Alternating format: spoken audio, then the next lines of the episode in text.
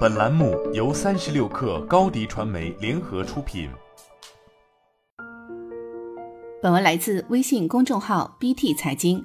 十二月九号，娃哈哈集团突然发布一则人事变动的公告，宗馥莉出任集团副董事长兼总经理，任命即日起生效，而其父宗庆后仍为集团董事长。但是这则公告对父女两人的具体分工并没有过多阐述。公告显示，宗馥莉将负责娃哈哈的日常工作，这说明娃哈哈的接班人计划在有序推进中。宗庆后虽然并未完全退休，但是接班人计划已经完全明朗。八零后的宗馥莉是如何在娃哈哈集团成长起来的？之前传言父女之间有矛盾，为何宗庆后仍将宗馥莉培养成了接班人？公开资料显示，宗馥莉出生于一九八二年，是妥妥的一名八零后。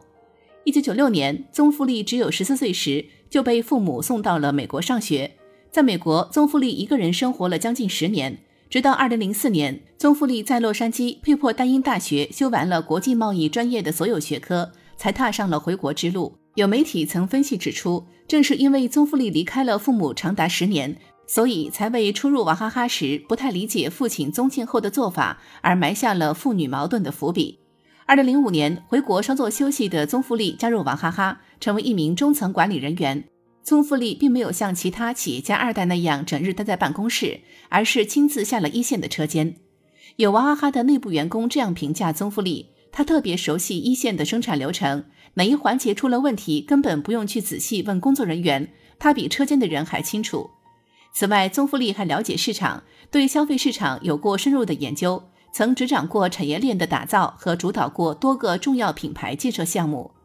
二零零七年，宗馥莉接过宏盛饮料集团的帅印，走向高级管理岗位。在二零一八年，宗馥莉陆续担任过了娃哈哈品牌公关部部长、销售公司副总经理的重任。这个时期，宗馥莉的日常状态经常是宏盛饮料集团和娃哈哈两边跑。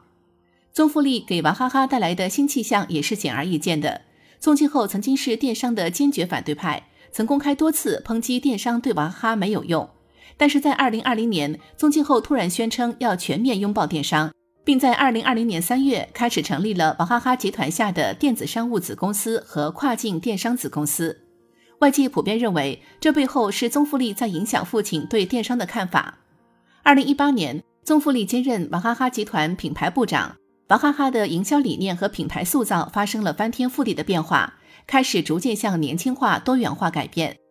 二零二零年，宗馥莉的品牌建设工作愈发自信，打出了一套漂亮的组合拳。三月，娃哈哈联名钟薛高未成年雪糕；五月，娃哈哈联名泡泡玛特推出芒水系列产品；八月，娃哈哈联名 B 站推出了定制款 AD 钙奶、弹幕瓶和哈小糖。据多家媒体文章指出，这些都是宗馥莉亲自操刀的破圈营销。此外，娃哈哈签约的代言人王力宏一直为娃哈哈代言了二十多年。后来，宗馥莉接管品牌业务后，直接将王力宏换掉，也在网络上引发了巨大争议。有媒体甚至报道认为，宗馥莉和宗庆后或因此爆发过激烈的争执。据 BT 财经询问接近娃哈哈管理层的一位人士表示，宗庆后和宗馥莉父女并无矛盾，父女只是一些观念不同。种种迹象表明，近年宗庆后和宗馥莉已经消除这种隔阂。另外，一直宣称要干到九十岁的宗庆后，近几年也有迹象表明要退居二线了。二零一八年，宗庆后在中国企业领袖年会上对外表示：“我现在可以退居二线，接班人的选择要看女儿愿不愿意。”这是宗庆后第一次对外表态接班人是宗馥莉，也是娃哈哈第一次对外透露接班人计划。有分析指出，近日宗馥莉出任娃哈哈副董事长兼总经理，并接管了日常工作，可以看出宗庆后已经逐步放权。这表明娃哈哈的接班人计划正在有序推进，接班人是谁更加明朗了。宗馥莉作为新一代的企业家，既有西方开放性的思维，又有中国传统企业家吃苦耐劳的精神，目前已经为娃哈哈打开了一条充满想象力的道路。未来娃哈哈会走向何方，仍待时间观察。好了，本期节目就是这样，下期节目我们不见不散。